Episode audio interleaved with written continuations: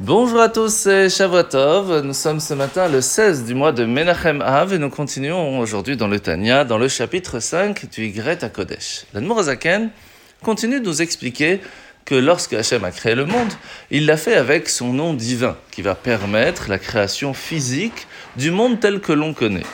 Et que pour cela, il y a quatre lettres le Yud, le He, le Vav et le He. Quelle lettre va être utilisée pour la création du monde? Jusque-là, nous avons compris que c'est la lettre He, tout simplement parce que le He, c'est le son le plus simple qui vient de la profondeur de chacun d'entre nous, qui permet de faire un son. Après, c'est la langue et les lèvres qui vont permettre de faire des mots, puis des phrases.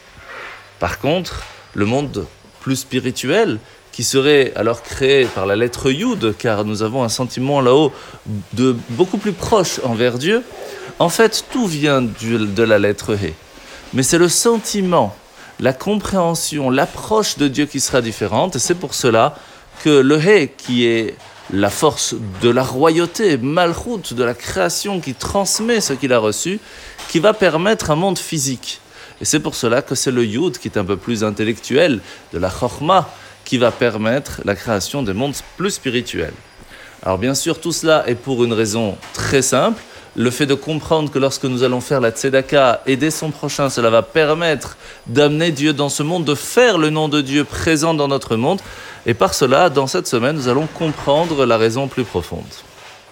Alors aujourd'hui, encore plus spécialement, le rabbi nous rappelle comment est-ce que le Baal Shem Tov se comportait lorsqu'il était encore un tzaddik caché. Il allait dans les villes et les villages, il euh, ramassait de l'argent pour pouvoir sauver les personnes qui étaient en prison parce qu'ils n'avaient pas pu payer euh, leur loyer. Il essayait de d'essayer de, vraiment aider chaque personne de la communauté pour qu'il puisse apprendre et comprendre et réussir à faire le plus de mitzvot possible.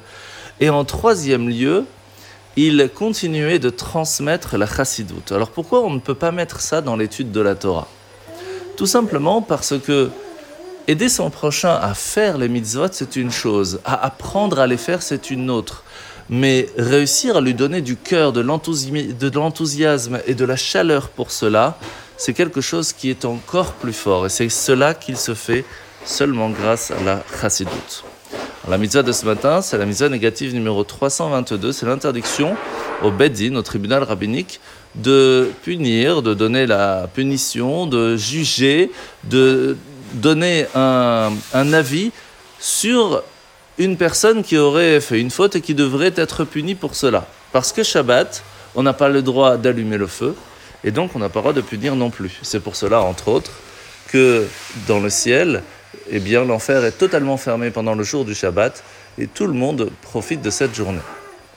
Alors nous sommes aujourd'hui dans la parashat Ekev, où Moshe va dire au peuple juif que à partir du moment où nous allons observer tous les commandements de Dieu, que ce soit des petits, des grands, ceux qui sont au talon du mot Ekev, qui veut dire qu'on les écrase parce qu'on pense qu'ils ne sont pas importants, c'est là qu'Hachem va nous accorder tous les moyens matériels nécessaires pour faire ce qu'il nous demande.